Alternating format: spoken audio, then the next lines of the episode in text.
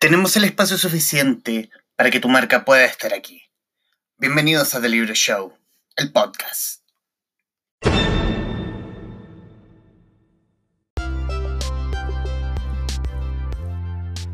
Les doy la bienvenida, hacemos nuevamente conexión en este Traficantes en Cuarentena. Hoy para hablar con Michael Rivera, eh, escritor, profesor también, autor de Francisca Macabra, editado por el Nautilus, y también de Tres Balas en la Pampa, coautor junto con, los con el amigo Hugo Riquelme y el amigo Daniel Leal, editado por Aura Ediciones. Eh, Michael, bienvenido. Hola, muchas gracias por la invitación. Bienvenido. Y obviamente vamos a hablar del libro, vamos a hablar de tu libro y también vamos a hablar cómo ser profesor en tiempos de en, en tiempos en tiempos como los que vivimos hacer, hacer clases en línea. Y primero eh. quiero irme a eso, quiero irme a tu labor de profe. ¿Cómo funcionas hoy en, hoy en cuarentena? Hoy se funciona de forma bien especial en realidad, no solo yo, sino que todo el mundo yo creo que está en este proceso, porque finalmente no tienes horario, no, nunca había pasado, el sistema educativo nacional no tenía previsto, nunca se imaginó algo así. Entonces nuestras clases están tan estructuradas de profesor explicando frente a alumnos que en muchos casos las instrucciones, aunque vayan en guía, los jefes no la entienden. Eso rebota que los alumnos tampoco la entiendan y nos llega de vuelta, no sé, yo voy en el protocolo 5 de cómo hacer una guía para los estudiantes. ¿Cachai? Entonces se hace muy lento porque además para que los alumnos reexpliquen y nos digan cómo hacerlo mejor, porque dependemos de ellos finalmente, eh, se demoran, no sé, una semana los chiquillos en hacer la guía, que tampoco es, tema para ellos. ¿cachai? Entonces ahí vamos rebotando. Y de hecho yo tuve el último protocolo el viernes. Y ese viernes implicaba que entre sábado y domingo tuve que hacer ocho guías. ¿Cachai? Lo que, por supuesto, no está pensado para nadie, pues es inhumano que lo hagamos así. Pero también uno cumple porque te dicen la respuesta típica es hey, pero no has trabajado toda la semana, ¿cachai? Y es como, sí, pero es que si ustedes no me dicen qué hacer o ustedes no saben qué hacer, es complicado. Entonces, ahora ya tengo un último protocolo, que este protocolo dura esta semana y hasta el próximo lunes que se entregan otra vez eh, las guías, ¿cachai? Pero la, la guía de este protocolo, los alumnos las van a recibir el próximo lunes. O sea, va a ir dos semanas desfasado, ¿cachai? Entonces igual es, es, complicado porque a los chiquillos a lo mejor con esta guía van a funcionar. Entonces yo ya preparé material dos semanas que mis alumnos van a ver y van a evaluar cómo funciona, nos van a responder y ya van a haber llegado las vacaciones adelantadas que están. Entonces ya de vuelta a vacaciones tendríamos que tener probablemente un protocolo 6, 5, no sé. ¿Cachai? ¿no? Entonces eh, es bien complejo y, y, nos tiran mucho la pelota a nosotros los profes. Es como los papás no somos profesores.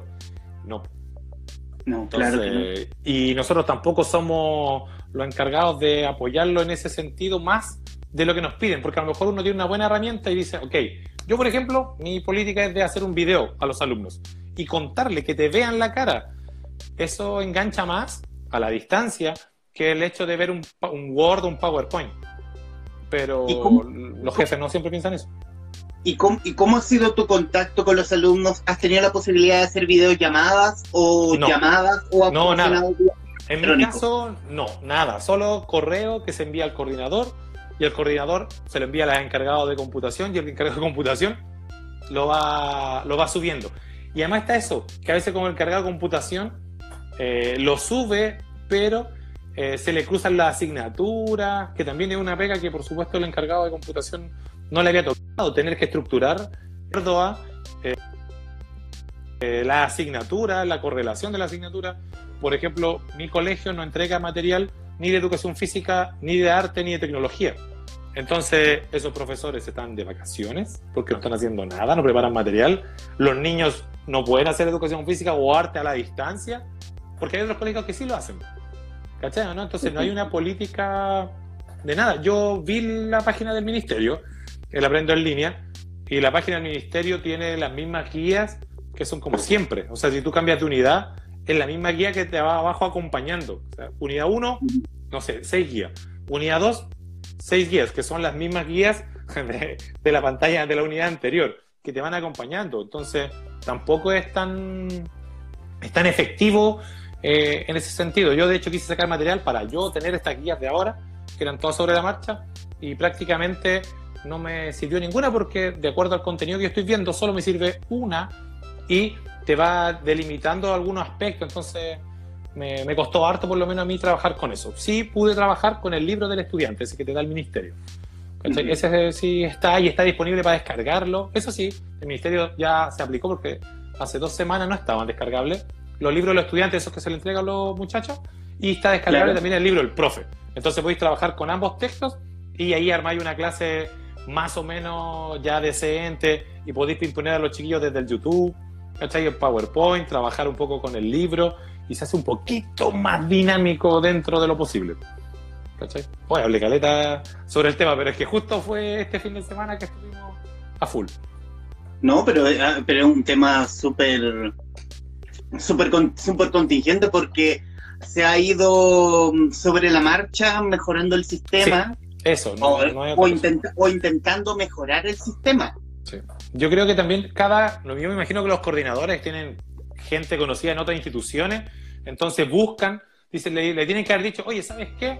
Esto nos funcionó a nosotros, toma, hazlo. ¿Cachai? Eh, lo tiene que haber hecho. Eh, pero después se dio cuenta que esa realidad quizás para nosotros como colegio no funciona. Y así a su vez en distintos colegios eh, cada realidad es distinta y por ser así no hay un protocolo estable hasta el momento. Yo creo que esta última por lo menos, que fue caótico hacerlo, tuve que armar todo este fin de semana, pero encuentro que fue más amigable para mí y para los estudiantes, ¿era más trabajo? Sí, pero era más trabajo porque me dieron dos días, ¿cachai?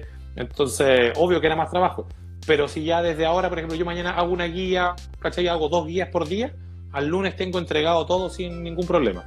Y que sea también con solucionarios, porque nosotros de primera no nos dieron solucionarios, o sea, la guía va sola. Porque van a volver el primer, el 31, volvía. Perdón, ¿qué es el solucionario? ¿Es como la hoja de respuesta? Claro, es la hoja de respuesta. Entonces, de primera nosotros no usamos solucionarios. ¿Por qué? Porque volvíamos hoy o mañana a clases, que no fue. Entonces, ¿qué sucedió? Habían profes que lo habían mandado con solucionario y quienes no. Entonces, había que subir a la página web a los profes que tenían solucionario, o sea, no habían enviado solucionarios, como era mi caso, eh, y los que ya tenían solucionario no, no enviaban material. Entonces, ahí quedó un desbarajuste también en la página web del colegio, teniendo que volver a ajustarlo.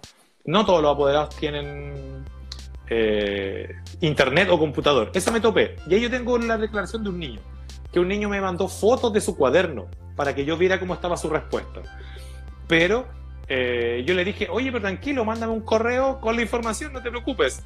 Y fue como, no, profe, yo tengo solo mi teléfono y las actividades las hago en el cuaderno porque no tengo computador. Y a mí se me partió el alma. Y yo siempre decía, ¿cómo no van a tener un computador un niño de octavo básico? No es curso chicos, chicos, octavo básico, y dije, ¿tu mamá, alguien? No, profe, no tenemos, solo el internet desde el teléfono y con eso. Entonces, pucha, igual lo que a veces dice la gente es que no todos tienen acceso a computación, a un computador o acceso a internet. Es cierto, es muy real y es muy triste también, porque hasta el momento todo se está sosteniendo por, ese, por esa plataforma. Yo tengo un primo que trabajaba hasta el año pasado en un colegio rural pero en rural te estoy diciendo aquí Lonquempo, Calera de Tango, para allá. No, no, no rural en Temuco, arriba, no. Sino que acá en Calera de Tango, Lonquén, no me acuerdo cuál de los dos. Y tenían un Uber Class. Entonces los profes imprimían las guías y se iban en sus vehículos particulares entregándole la guía a algún presidente de curso que apoderado que recibiese y él le entregara al otro apoderado para poder entregar el, el contenido y las actividades de clase. ¿Cachai? Sí, ha sido una, una odisea. Una verdadera vocación. Ah, ah, aquí la vocación se pone a juego. Claro, sí, acá eso está a full. Y me he topado con otras compañeras de otros colegios en que solo hacen una guía y hasta que no les digan más. ¿Cachai o no? Y yo voy guías adelantadas aquí a, a, mediados de abril, yo ya tengo listo hasta mediados de abril. ¿Cachai? Y, y, uno no sabe si esas guías se están realizando o no se están realizando. Entonces va a ojos cerrados al final. A, la, confianza. O sea, eh, la clase presencial te servía para ti tomarle el pulso al ritmo académico que estaba teniendo tu alumno. Claro, claro, y ahí no sabía cómo vamos, avanzamos un poquito más, damos otro tipo de ejemplo, y ahora no. Yo voy, hago una guía, retomo la anterior y agrego un poquito más. pero a fe, ¿cachai? No, no hay otra cosa. Igual que con el libro, en mi caso yo soy profe de lenguaje. Entonces, como profe de lenguaje, tenemos que reforzar el libro y en mi colegio se refuerza siempre el libro todas las clases. Entonces ya voy en la guía 5 de Harry Potter. En la guía 5, ya preguntas de prueba ya se me acabaron, ejercicios que tampoco puedo revisar. Así como manden una carta a un personaje. Sí, eso es súper entretenido. Pero en términos formales, eh, el colegio academicista a mí me piden 11 notas, 10 notas. Entonces toda la gente que quizá esté viendo este live va a decir, no, pero es que eso mata la literatura. Ok, pero pongo notas. Y los jefes a mí me piden notas que sean con pruebas, ojalá la mitad con alternativas y con desarrollo un par. Y no muchas porque tengo que revisar por curso 45 niños. Y obviamente el colegio a mí no me da más tiempo del ministerial para trabajar en eso. Entonces ese trabajo lo tengo que llevar a mi casa. ¿Cachai? Y ahí lo puedo escribir. Entonces, ahí se va generando ese, ese tema eh, eterno, eterno que eh, tengo que realizar, ya voy a la guía 5 del mismo libro. Entonces, abril, que debería ser otro libro, ¿se va a llegar o no se va a llegar porque no se ha evaluado? Eliminamos el libro de abril o eliminamos el de octubre, o sea, el de octubre, el de mayo. Entonces, siguen habiendo ahí preguntas y proyectos. Por ejemplo, yo muchas instituciones está invitado a dar charlas de fomento lector. Todas esas charlas ya se perdieron no lo sé, o se van a postergar para mayo, si es que volviésemos en mayo, ¿cachai? Que también es una instancia súper buena que se hace en colegio, que con Sergio Mira hacíamos siempre para estimular a los chiquillos a leer y a escribir, pero a lo mejor ahora no, y van a importar menos todavía, ¿cachai? Eh, entonces se está complicando, y de hecho los niños, según este último calendario que vi por ahí en página de profe, están tirando las clases hasta fines de diciembre pero ¿por qué nos tiran las clases hasta fines de diciembre si se supone, y los profes estarían saliendo a fines de enero, se supone que las clases se están realizando? No tendríamos que recuperar, porque no ha habido suspensión de clases. Las clases se siguen realizando de manera online, pero se siguen haciendo, entonces no tendríamos por qué recuperar clases, ¿cachai? Entonces... O sea, de, alguna forma, de alguna forma, a ustedes oficialmente, a ustedes como profesores, no se les ha suspendido su labor no. Pero sin embargo han pateado la malla académica para salir ya a pues. mediados de, a, a, principios del próximo año. Sí, justamente. Entonces, tú te imaginas niños. Yo tengo 45, hablo por mi realidad, 45 alumnos. Yo sé que hay colegios que tienen 30, colegios que tienen 20 y tantos. Yo, yo, yo, venía de uno que éramos 45. Sí, yo siempre trabajo, o sea, salvo el primer colegio que tenía como 8, que quebró. por lo mismo. Eh, siempre hemos sido de 30 para arriba y los últimos dos han sido 45. Entonces yo con 45 niños, no sé, piensa, 28 de diciembre, cuando no hay feriado. Loco, vamos a estar deshidratados, muertos de calor, vamos a estar aburridísimos porque ellos no han tenido una pausa. Esto no ha sido una pausa real, no, no son vacaciones. Siempre todos dicen, no son vacaciones, no hay suspensión, seguimos trabajando desde la casa. Ok, entonces, ¿por qué a los niños? A mí, yo puedo trabajar hasta esa fecha, no tengo problema, pero ¿por qué a los niños los vamos a tener hasta esas fechas eh, trabajando aún? ¿Cachai? Entonces se viene bien complicado. Y de hecho, lo más curioso es que la unidad cero, de acuerdo al ministerio, tenía que ser lo que no se alcanzó a ver en este proceso de octubre-noviembre del año pasado. Y como esa unidad quedó perdida, porque después, al fines de noviembre, el ministerio manda la orden de se suspenden las clases, que vaya el que quiera, no hay exámenes, filo, se acabó el año. Esa unidad se estaba reforzando ahora, a principios de año, marzo. Y marzo duró hasta mediados, tampoco se alcanzó a reparar todo. La malla de este año no se ha pasado nada. Nada, nada, nada, nada. De este año en términos académicos no se ha hecho ningún contenido nuevo. ¿Por qué? Porque estamos retomando los contenidos del año pasado. Entonces, bien, es bien curioso al verlo así. es como, me lo conté y es como que estos cabros no han hecho, bueno, en comillas, no han hecho nada. Claro, en términos formales, de lo que corresponde al año. Ni siquiera han, han alcanzado a cumplir el primer mes de oficial de clases y ya los tienen que mandar de vacaciones, mitad vacaciones, mitad suspensión por el coronavirus. Y, uy, que está. No, sí está, está complicado. Y ahí uno ve también, eh, pasa eso, porque los papás no tienen muchos casos tiempo. Además, el tiempo de cualquiera en casa es distinto, por ejemplo, tienen que enseñarle a sus hijos algo que probablemente no les gustaba, algo que no están preparados, entonces ya eso genera un problema. El niño no está aprendiendo de la misma manera que si lo estuviese haciendo en clases. Ese niño ya no está con los amigos para estudiar, hay veces que te apoyan, entonces está con el papá que lo paquea porque quiere sacar luego la guía porque los profes están subiendo y subiendo guías. Entonces, ni una calidad de, de, un estímulo, ni siquiera estamos hablando de educación, sino que un estímulo para hacer las cosas y hacerlas bien. ¿Cachai? Eh, es súper entendible que si tú tenés la opción de estar jugando, estar haciendo otra cosa, o estudiando con una guía que es un papel, un power, eh, no, pues no hay, no hay comparación. Entonces la situación para los profes está siendo bien estresante, por eso mismo, a mí, yo por ejemplo el sábado en la mañana yo colapsé.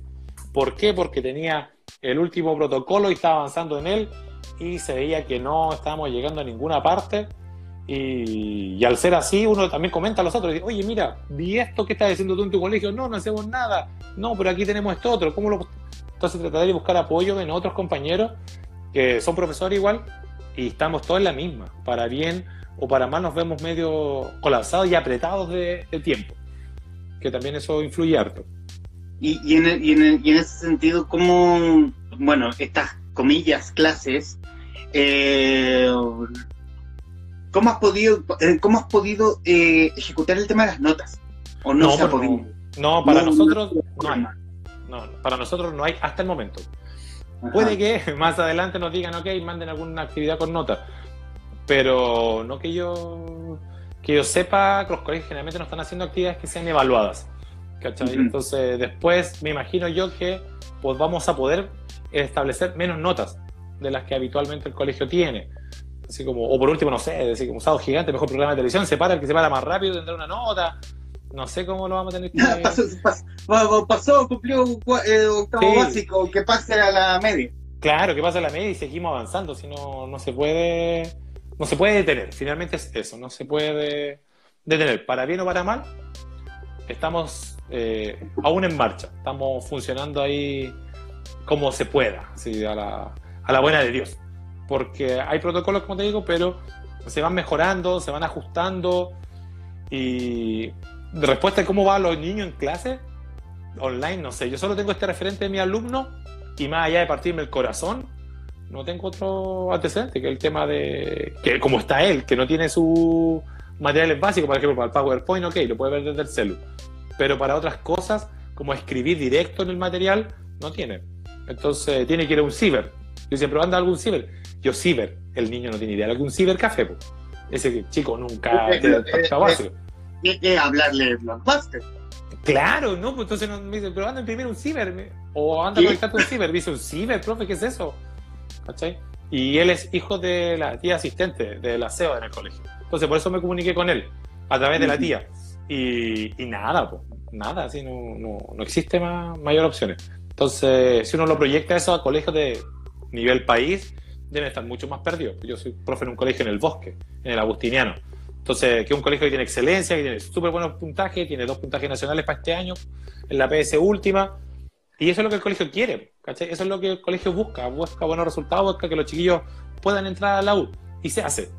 Pero ahora, no sé, yo creo que están colapsando. Claro, ¿cachai? O sea, el colegio tiene harto ingreso dentro del promedio, tiene un buen ingreso, además de la comuna, que la comuna también influye harto.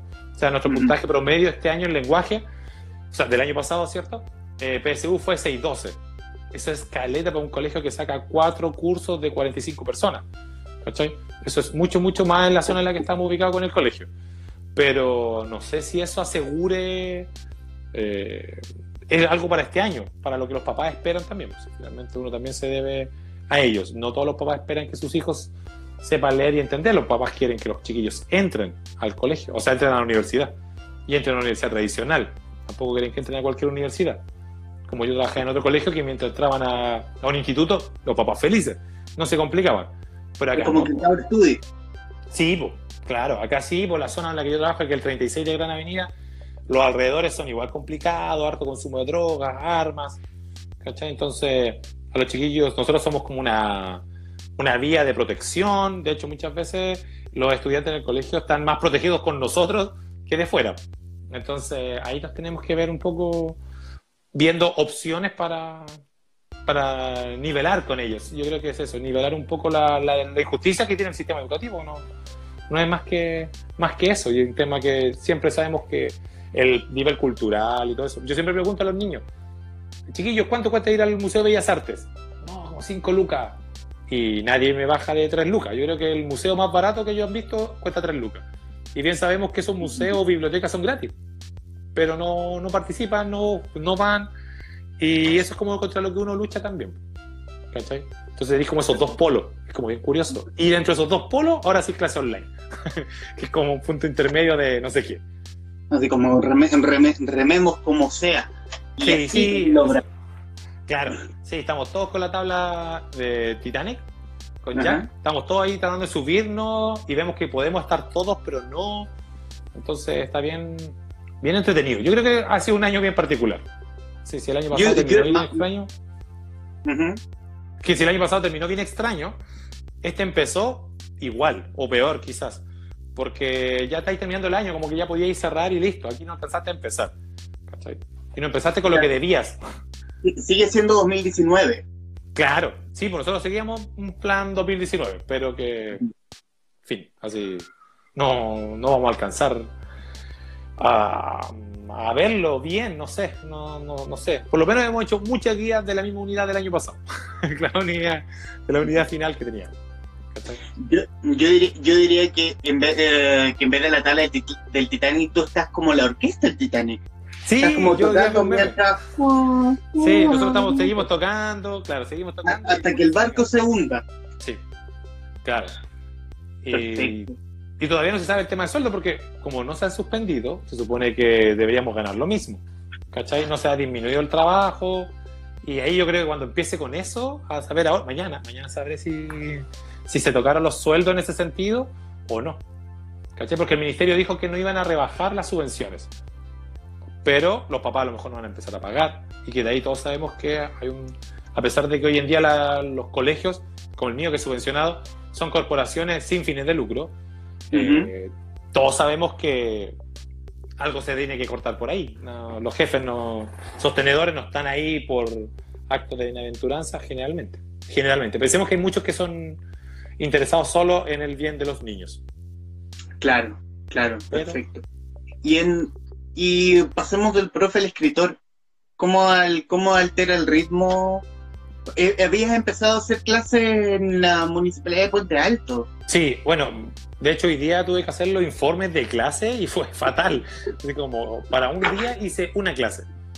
Y para Puente alcancé, claro, y ahí hice una un miércoles y para los jueves hice dos. Eh, bueno, con esta cosa de fomentar la lectura, siempre uno como escritor, yo nunca había tomado cursos de, nunca me había gustado hacer talleres literarios, solo había hecho una vez en, en Talagante que trabajaba ahí, pero que tenía niños que eran muy buenos, muy, muy, muy buenos, entonces me decían, profe, pero hagamos cosas afuera. Y el colegio no lo permitía, entonces hicimos un taller externo y una vez en Alicante, Maipú también hicimos un taller literario. Pero después cuando se empezaron a cortar presupuesto, se acabó. Entonces a mí no me gustaba, todavía no me gusta, que, el, que se pague por fomentar la escritura o algo. Yo todavía no, a mí por lo menos no me gusta. Así como que si usted quiere un taller literario, pague por él y yo le, le hago las clases. No, no me, no me ha gustado. Pero acá en Puente Alto la invitación era, los alumnos van gratis. ¿Cachai? Van gratis al taller, tú solo, no, la municipalidad te paga a ti. Y dije, uh, perfecto. Entonces, tengo como 20 alumnos tengo ya ahora en, el celu, tengo el chat, ¿cachai? El grupo de WhatsApp. Eh, tengo 20 estudiantes de taller, pero que obviamente 20 estudiantes no alcanzamos a ver la presentación y solo nos hemos comunicado a través de correos y de forma de WhatsApp. Pero ahí es distinto porque como tenemos personas que son adultas, en muchos casos hay algunos que están como tercero o cuarto medio, ellos cumplen con sus tareas, ¿cachai? Vamos trabajando, nos vamos leyendo. Eh, mi objetivo con ello es publicar un libro, una antología de, este, de estos dos talleres que hago, porque hago dos talleres, miércoles y jueves, ahí en la biblioteca de la Corporación Cultural, y el otro lo hago en el Parque Gabriela. El Parque Gabriela hago los jueves. Entonces, igual es como entretenido. Y yo le decía, ¿y ustedes tienen un libro de como.? Porque tenía escritores que venían de otros años juntos. No, el 2016 sacamos el último libro. Ah, escritores y no han sacado otro libro entre medio de 2016. Igual, harto rato. O sea, como han pasado cuatro años. No, porque no sé qué. Harto. harto, porque son gente que ya es mayor, ¿cachai? Han habido distintos profes, ya, pero entonces hagamos eh, las clases en función de publicar una obra, o sea, repasemos los puntos esenciales y ahora eh, nos tiramos con un libro. Y la municipalidad suspendió obviamente las clases, pero nos pidieron clases online y que mantengamos un flujo de correo electrónico y WhatsApp con los estudiantes. Entonces, ya hice mi primera clase grabada. Esa clase la tiene que editar ahí la municipalidad y enviarla. No sé cómo, cómo va a ver eso la municipalidad, pero tenemos que hacer dos clases al mes, de media hora. ¿Y por qué media hora? Porque el tiempo que te alcanza para trasladar esa información por WeTransfer, que es un sitio web que te permite archivos muy pesados, hasta como 2 gigas, sin tener que pagar, por supuesto. Entonces, son clases de media hora por esa razón. Entonces, en media hora yo la otra vez la hice sobre personaje. Y bueno, chicos, así que como a mil por hora, ya hablo rápido. Y ahí por el por la grabación de video, pucha, traté de condensarlo lo máximo posible. Tenía una ficha aquí como, chin, ahora descripción física del personaje, chun, ¿cachai? Y le leí un pedacito y así trabajando el video con ellos porque era bien, bien complicado de, de realizar era, bueno, más que complicado en realidad, pero por lo menos te permite una conexión. Y después del video, eh, podemos, yo le mando audio a los alumnos, ¿cachai? Entonces, bien, bien curioso. Bien curioso porque además me he encontrado que hay mismos profes, que una chica que estudiaba conmigo en la USACH, pero de historia, de la carrera de historia, que iba al taller. Me decía, oye, qué buena, gente que se ha motivado y lo hace entretenido. Y que la gente también va porque quiere. O sea, esa gente no paga, ¿cachai? Va porque quiere aprender y sigue conectada durante la semana solo por vocación, por interés, por esas ganas que yo creo que todo escritor debería tener. No justificar porque a veces como cuando uno va al gimnasio. Si pagaste la mensualidad al gimnasio, decís como, pucha, ya, ¿para qué? voy a ir al gimnasio. Acá no, pues solo voy porque quiero ir. Y en este caso me conecto porque me quiero conectar y quiero aprender. Oh, se cayó el cero. Y... No, pero te escucho. Sí. Eh, entonces, eso ha sido súper bueno. Me, ha gustado esa experiencia, a pesar de que fue muy corta porque tuvimos poco tiempo, pero me ha gustado poder enseñarle estrategias o cosas que uno ha aprendido o que ha visto de otros en, este formato de video mm, de video como institucional, porque además tenemos un protocolo, cómo nos saludamos, cómo nos vestimos, entonces igual es como, ¿cachai? Todo el mundo tiene protocolo para hacer clase ahora. Entonces uno como profe se tiene que ir amoldando en las distintas realidades, ¿no?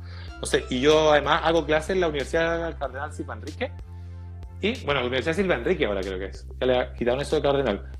Eh, para este año, yo hago nivelación de adultos, es decir, esas personas que no han terminado el colegio, yo los ayudo a terminar y son un buen grupo de profes. Yo llevo muchos años ahí, ya llevo 5 o 6 años, los viernes y los sábados. Entonces, pucha, ¿cómo le enseñas ahora a personas adultas que dejaron el sistema escolar es bien complicado en ese, en ese sentido, cómo lo vamos a hacer, porque ahora es trabajo en línea.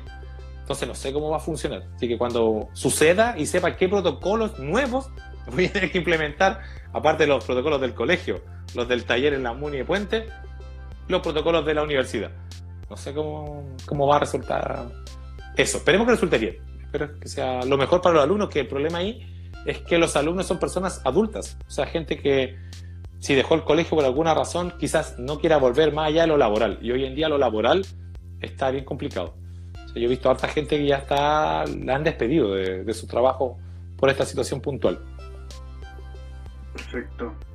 Eh, bueno, para quienes nos están viendo en este Traficante en Cuarentena, estamos con Michael Rivera, autor de Francisca Macabra. Hablemos de Francisca Macabra. Sí, pues, tengo problema te, voy, a decir la verdad. El ejemplar que me cediste muy amablemente lo tengo en la oficina. No lo voy a ver hasta que pase la oficina. Claro. Hasta puedo, mostrar, mira, que está, tú tenías la primera edición de la novela, de hecho. Es la, primer, la primera edición que, dejándonos llevar por el prejuicio, ese libro pasaba a una historia para niños. Sí, sí. Sí, bueno, y eso es parte. porque la Francisca Macabra se veía muy dulce a diferencia de la, de la edición que tienes en este momento en la mano. Claro. ¿Cómo es la idea de Francisca Macabra? bueno, eh, mira, contemos para cerrar lo de la portada. Sucedió que eh, tuvimos que cambiar la edición de, o sea, la portada cuando se acabó la primera edición, o quedaban ya muy poquitos ejemplares de la primera, porque yo fui invitado por Mega Libro a la Feria del Libro Ñuñoa. Entonces estábamos ahí en los pasillos de Ñuñoa. Entonces había muchas niñas chicas, chicas, chicas, de 6, 7 años, que querían comprar el libro. Yo decía así como, oh, no, no se puede, porque el libro es para niños de séptimo y octavo básico para arriba, porque está el tema del pololeo, el aborto y todo eso. Entonces, no podían comprar el libro. O por lo menos a mí me parecía que era injusto. Así es que cuando sacamos la segunda edición, buscamos al Lord Negro, que es Luis Naranjo Rojas. Lo pueden encontrar en Instagram, ahí por Lord Negro, eh, guion bajo Lord Negro, y por Necroscopio también, guion bajo.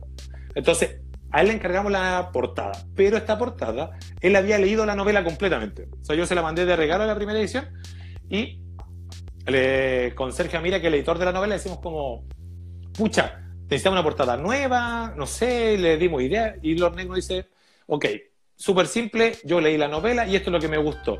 Entonces él tomó los colores base que habíamos usado, que era como el morado del ropa, y le dio vida a una portada mucho más eh, adulta, ¿cierto? Más juvenil, menos para niños chicos. Así es que. Claro. Eh, y bueno, ¿y cómo nace la idea? Gracias a esta cosa de Pokémon Go. Bueno, a mí me encanta la historia de monstruos. En términos formales, a mí me encantan las novelas de monstruos, las películas. Entonces yo quería hacer una novela donde se pudiese hablar de lo mismo.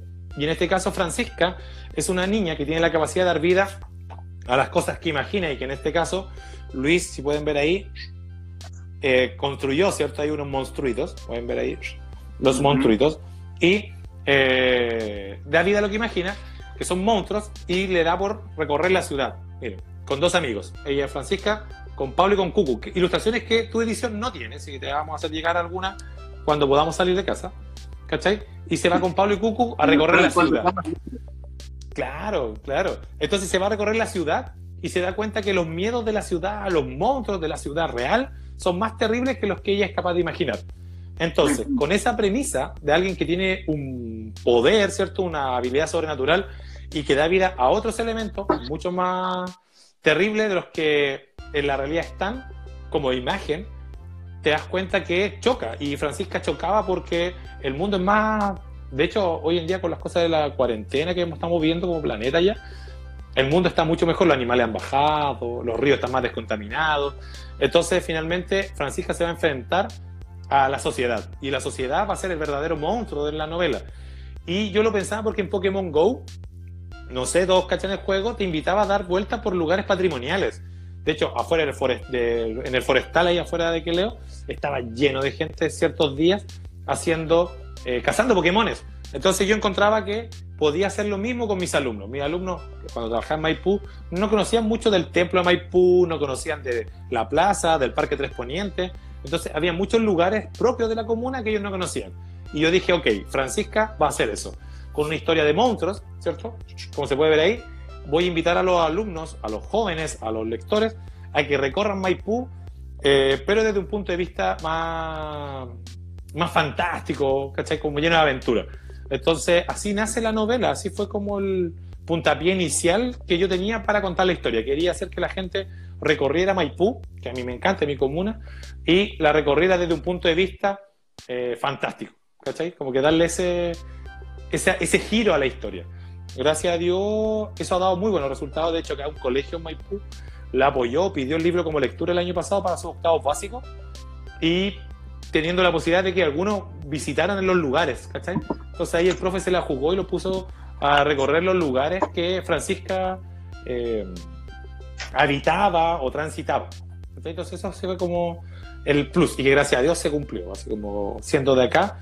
Y si no, lo que no ha sucedido es que eh, Francisca también nace como una versión de llevarle Maipú a otra gente y que otras personas de otras comunas, de otras ciudades, regiones de hecho, nos cuente qué cosas macabras tiene desde su lado, ¿cachai? Desde ahí, qué cosa macabra hay acá.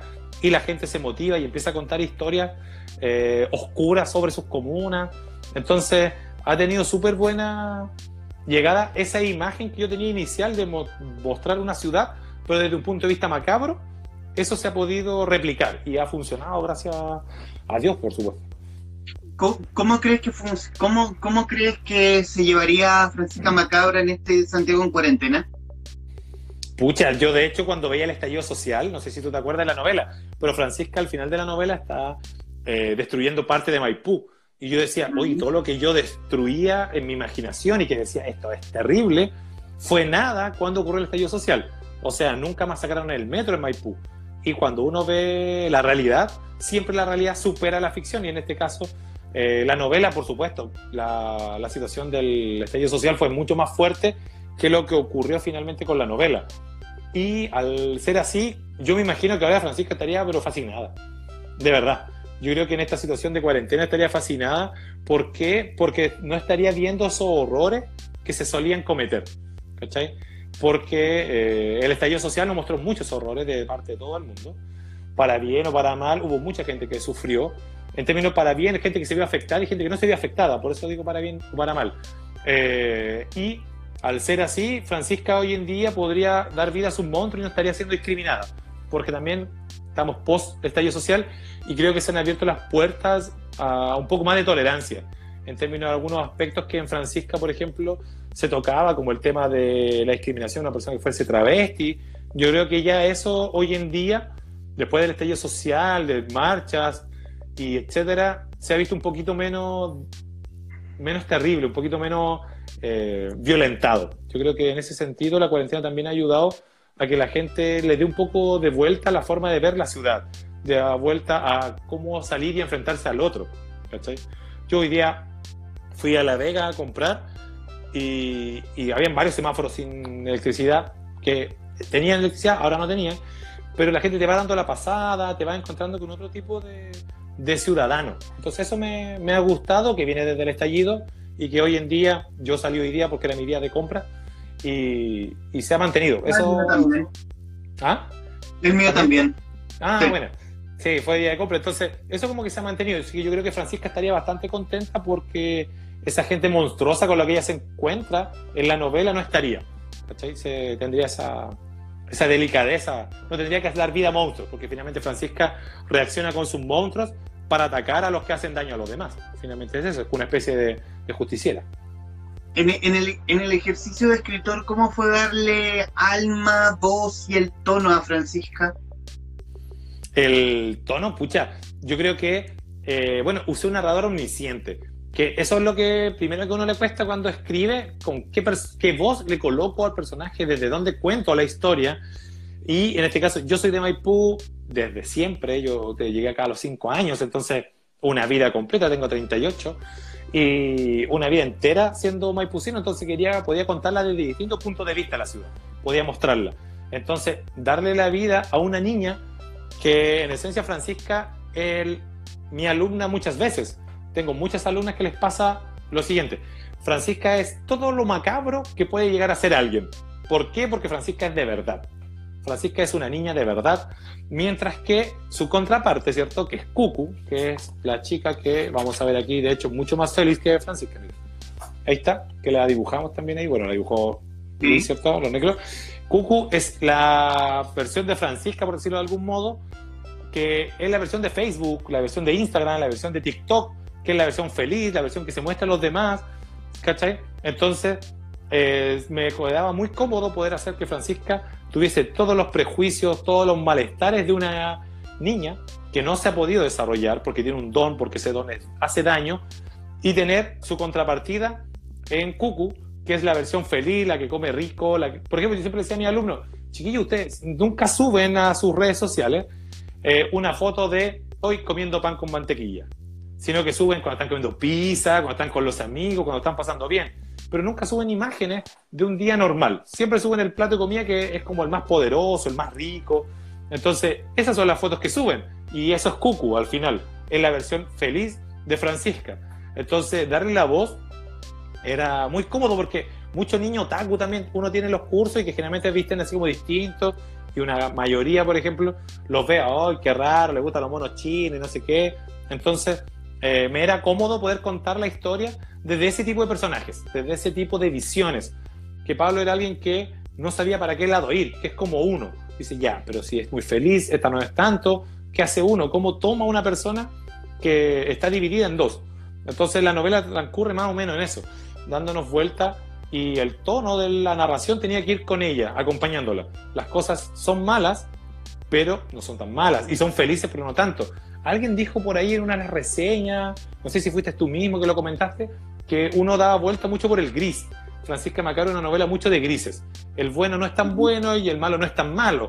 Entonces, quería mostrar eso, que en esencia era eso, dar una vuelta por la ciudad y la ciudad tiene mucho. Por ejemplo, la mamá de Francisca protege a su hija, no la deja salir para que no le dé vida a sus monstruos. Genial, la cuida. Pero al cuidarla le impide compartir con otros niños, conocer la ciudad, enfrentarse con sus propias herramientas, con sus propios valores a, las amenazas de la ciudad. Entonces, ahí está siendo mala y que por supuesto cobra dinero. ¿cachai? Entonces la explota, pero la explota al cuidarla. ¿cachai? Entonces, como que con eso me, me gustaba el tono de la, de la novela así. Y me gustaba también hacer capítulos cortitos, como en la estructura, poder contar la historia desde un punto de vista eh, donde fuera rápido, así como ya, 2.500 palabras, porque esa era mi meta, 2.500 palabras, 3.000 palabras, ¡pum!, se acaba el capítulo y pasamos al otro. Obligaba que, por supuesto, mi lector ideal siempre son estudiantes, o sea, son niños de séptimo para arriba, 13, 14 años. Entonces leía, ¡uh! y quería saber, quería seguir con el otro. ¿Cachai? Los niños hoy en día no tienen una conexión tan permanente con el libro, entonces tiene que ser un momento y pasamos al otro. Y la idea es ir atrapándolo. Entonces me fui moviendo con eso. Fui, yo creo que tuve harto de inspiración para darle el tono a mis alumnos. Yo creo que eso fue lo, fundamental, saber qué cosas me iban a leer y qué cosas no iban a leer. ¿Cachai? Entonces, a la luz de eso, ha sido bastante cómodo poder contarlo además del libro. ¿Y, cómo, ¿Y cómo ha sido la recepción de tus lectores? ¿Cómo han recibido a Francisca?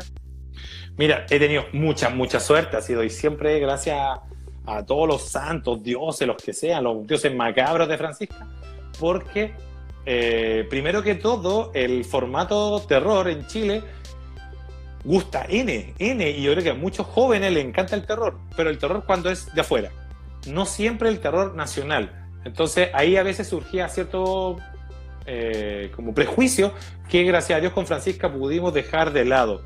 Gracias a Dios, eh, Francisca permitió que muchos profesores creyeran en el proyecto.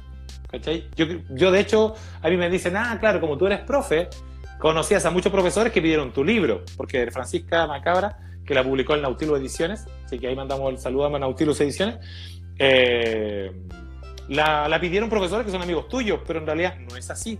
Yo, de hecho... Eh, a tus amigos. Yo sí, sí, pero en este caso no fue así. Eh, Un colegio que yo había ido a dar una vez charla de presentar a José Luis Flores, fui una vez a presentarlo a él, y presenté una vez tres balas, ¿cachai? Me dicen, oye, ¿y qué estás sacando? No, tengo esta novela, que es novela de terror, y dice, ah, bueno, ¿y ocurre en Maipú? Sí, ocurre en Maipú, colegio Maipú. Chum. Confiaron, se lo prestaron a un profe de lenguaje, una profesora era. Y la bibliotecaria lo leyeron. Y ella de enganchar dijeron, oye, está genial, se pide. Ah, súper. Fui a Antofagasta por otra novela que fue por Funeral en Rieles. Ni siquiera Antofagasta por tres balas. Fui por Funeral. Y al estar allá, digo, oye, muchas gracias porque me dio un alojamiento y todo. Y les dejo de regalo Francisca. ¿Cachai? Así como por la buena onda, era noviembre. Y les dejo de regalo la maqueta de Francisca, ni siquiera dejé el original, porque todavía no salía de imprenta. Entonces les dejo la maqueta y la chica que lo leyó me dice, oye, ¿puedes venir el próximo año a dar charla de funeral? ¿Cachai? Fueron en Rieles, de Francisca y de Tres Balas. Dije, oye, pero perfecto, pues vamos a poder vender tres libros, ¿cachai? Y yo a ella nunca la había visto en mi vida, jamás. De hecho, eran dos profesores. Ahora he hablado con ellos, pero porque ya tuve la experiencia de estar compartiendo dos días y tanto.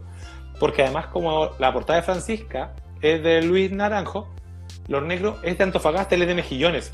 Entonces yo le dije, y la de Funeral también es de él. Entonces le dije, oye, pero si yo vengo a Antofagasta, invitemos al, al diseñador de la portada, al ilustrador.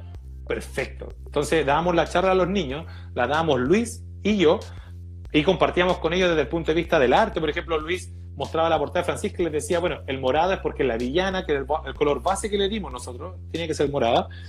Y decía él, yo tomé el verde porque el verde es la envidia y contaba todo el proceso de construcción de la portada.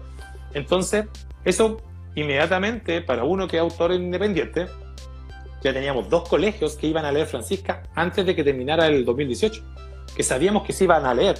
Entonces, y el 2019 se sumaron otros profesores que vieron las reseñas. De hecho, fue muy bonito porque una reseñadora de internet, una youtuber, eh, que yo no seguía, me, se me acerca una alumna del colegio en el que estoy ahora y me dice, profe, el año pasado yo era profe nuevo, me dice, profe, ¿usted es el autor de Francisca Macabra? Y yo así como, sí, es que vi una reseñadora que le sigue una Bookstagram. Ah, buena. ¿Le puedo comprar su libro?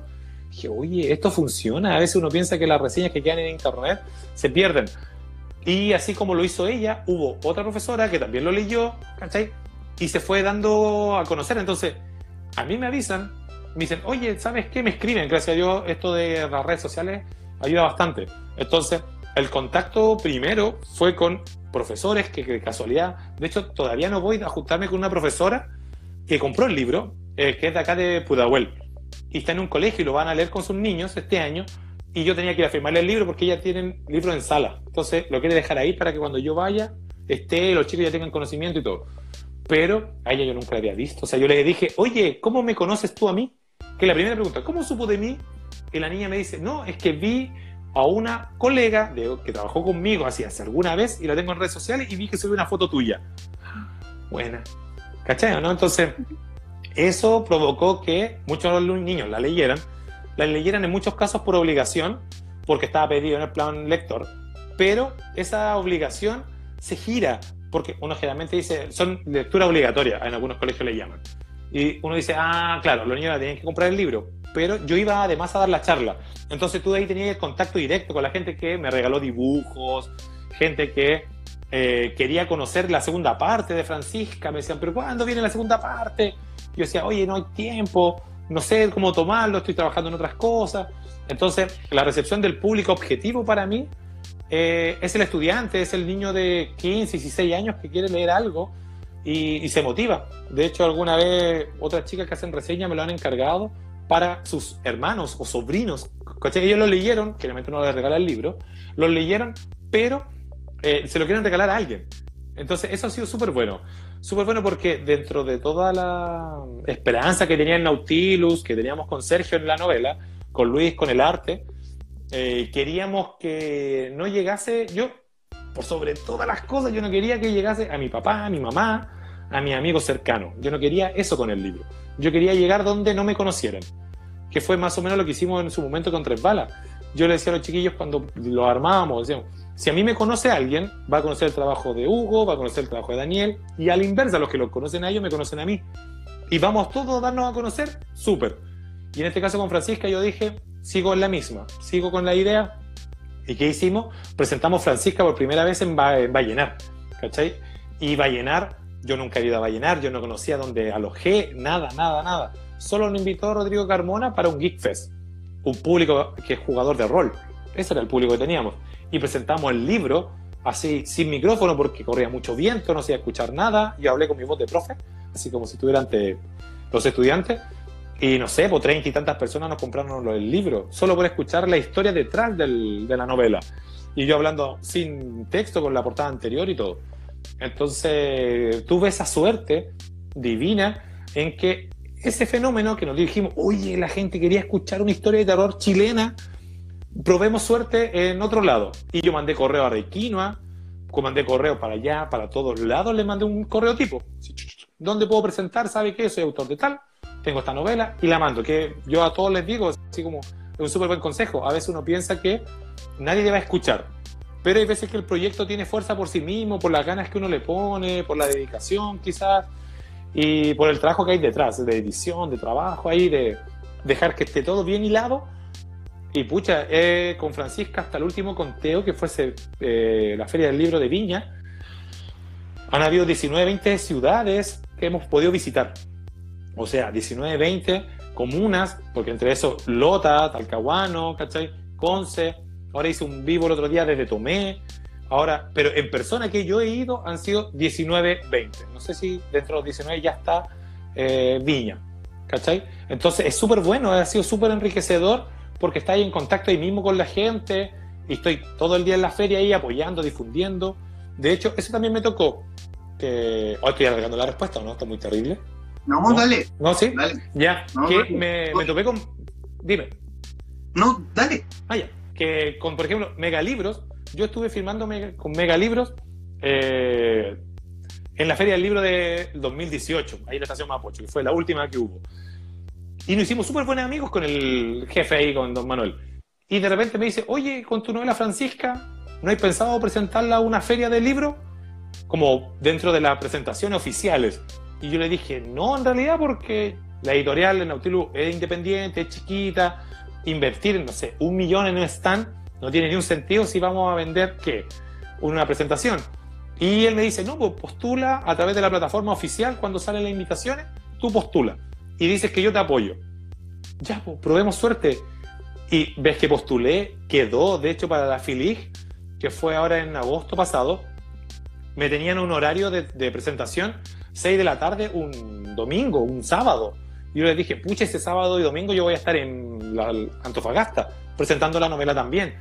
Y me dicen, pucha, aquí. Finalmente me dejaron un domingo muy temprano, un horario pésimo, era las 11 de la mañana, un domingo, fin de mes, mal. Pero la gente que vio la presentación me dijo, oye, estuviste buenísimo, ¿cachai? Te queremos de nuevo. Entonces, mándanos de nuevo el proyecto. Ok, cuando llegaron otra feria, que fue la feria de Viña, vuelvo a mandar el proyecto, hice algunos ajustes y quedo, y quedo sin conocer a nadie. ¿Cachai? ¿no? Entonces, esta gente que solo te vio la idea y te dijo, oye, tu idea está súper buena, sigue presentándola. Entonces, en ese sentido, te quiero darle la gracia ahí a Megalibra, porque confió, pues, confió en que eh, lo que yo contaba desde mi mesa y los autores, tú cachai, pues estamos los autores con la mesita, está lleno de libros, lleno de bestsellers, tú con tu mesa, en mi caso estoy con una muñeca, a todo la vamos a mostrar, que nos acompañe en las presentaciones, mira. empujando la venta, ¿tienes a Francisca? Sí, pues tenemos a Francisca, ¿viste? Entonces las presentaciones yo le hago con, con esta versión de Francisca, que tiene su, su marca ahí en la cara, los ojos brillan y todo. Entonces, eh, armaba yo un show en la mesa solo, a morir. Y me, gente que vio, me conversó, dijo, oye, loco, dale, así esto puede funcionar, pongámoslo en el escenario. Y yo decía, ok, yo feliz, igual soy profe, o sea, no tengo problemas para mi frente público. Y eso hizo que las ventas de Francisca subieran mucho. En la Feria del Libro Maipú fueron colegios de acá de la zona a verla. ¿Cachai? Después te quedáis solo en el stand firmando. Yo me acuerdo que firmé hasta la maqueta de la segunda edición porque se agotaron los libros que habían sacado, porque la imprenta dijo, saque 100 nomás porque no, no, no esperemos los 300 ejemplares, saque 100 para estar ahora en la feria de Maipú. Y la imprenta sacó esos ejemplares, estuvimos en la feria y se agotaron. Entonces, así como, oye, quedan días de feria y todavía se puede vender. Y eso es como más o menos el contacto que he tenido y eso ha sido súper bueno. Hay gente que ha creído en el proyecto, ha creído en un personaje de terror, un personaje femenino de terror y contado por un hombre a, mí me sorprende y me agrada y creo que se reflejó bastante bien eh, la personalidad de esta Francisca Macabra y creo que eso fue fundamental, que, que llegase, que llegase a la gente, como te digo, de regiones. Yo estuve, he estado en lugares y voy a seguir estando en lugares donde no conozco a nadie. Y mucha gente me dice, oye, ¿dónde te vas a quedar? No sé, ya aloja en mi casa. Y me quedo en la casa de donde me digan. Y así todo puedo tener la suerte de eh, la otra vez fui a Lebu, porque en Lebu pensaban que yo era del. Eres el Pancho Saavedra de los libros. Sí, no, oye, y lo, lo chistoso es que yo no tengo una editorial grande. A, mí te sería el catador. Claro, claro, a mí es como el catador, sí, justamente. que yo no tengo una editorial grande que te invite a los lugares, ¿cachai? Para viajar y todo. Entonces hay veces que la gente, como en Lebu, me dicen, ¿sabes qué? No te pagamos viaje. La municipalidad, no tenemos presupuesto para el viaje, pero te pagamos el alojamiento, la comida, yo así como, dale, vamos para allá. Y los libros que vendes son para ti. Perfecto, entonces yo me voy con mi mochila. Yo me acuerdo que en unas vacaciones eché 10 libros en la mochila. Me fui a ver a mis tíos. Y fue como, yo que con estos 10 libros los tengo que vender. Como sea, se los tengo que vender porque es parte de eh, demostrarme a mí mismo que puedo dar a conocer un poco el trabajo. Y, y sí, pues se pudo, se realizó, gente que de casualidad enganchaba, te escuchaba y, apoya. Yo creo que eso ha sido súper bueno, que la gente cree y después vuelve no es como, oye, este libro está lleno de falta de ortografía, está lleno de pifia, ¿cachai? No, no me, no me ha tocado eso, todavía no he visto alguien que me lo tire por la cabeza. Sí he encontrado gente que se ha asustado mucho. Eso sí me ha tocado, gente que me dice, no pude seguir leyendo, esto está demasiado terrible, demasiado violento. ¿Cachai? Y me, ha topado, me he topado con dos versiones, con la de los niños y con la de los adultos, que tienen visiones macabras distintas. ¿Cachai? Eh, es raro. ¿Por qué? Porque los niños colapsan y dicen, oh, me dio mucho miedo. Yo me pregunto, ¿y cuál fue la parte que más miedo le dio? Cuando matan a los abuelitos de Francisca. ¿Cachai? Esa es la parte como que a ellos les, colapsa, porque claro, por el nivel de edad, ya los niños empiezan a perder a sus abuelos. Pero, por el otro lado, los adultos. El libro. ¿Cómo? El autor no spoileó el libro. No, no, no, pues esto es como, como parte de. Y los adultos colapsan cuando hay una secuencia de unos fetos, de una pérdida de unos bebés. Y a los adultos les pasa eso. ¿Por qué? Porque los adultos tienen una imagen de tener hijos, maternidad, paternidad, ¿cachai? Entonces tienen una visión distinta, mientras que los niños tienen esta cosa con los familiares cercanos. Entonces, eso también ha sido rico, como que ha generado miedo independiente de la edad. Hay momentos que tensionan eh, al lector. Y que en una novela de terror, si no tensionamos al lector con algo macabro, que fome, ¿cachai? Sería el tiempo perdido para el lector. Y no ha sucedido. Bueno, ya a minutos de finalizar y en el límite que nos permite Instagram, porque ya estamos casi a la, por cumplir la hora. Eh, Michael Rivera, agradecerte este, este tiempo, esta ventanita que hiciste en tu, en tu, en tu trabajo de profesor para poder conversar en este traficante en cuarentena.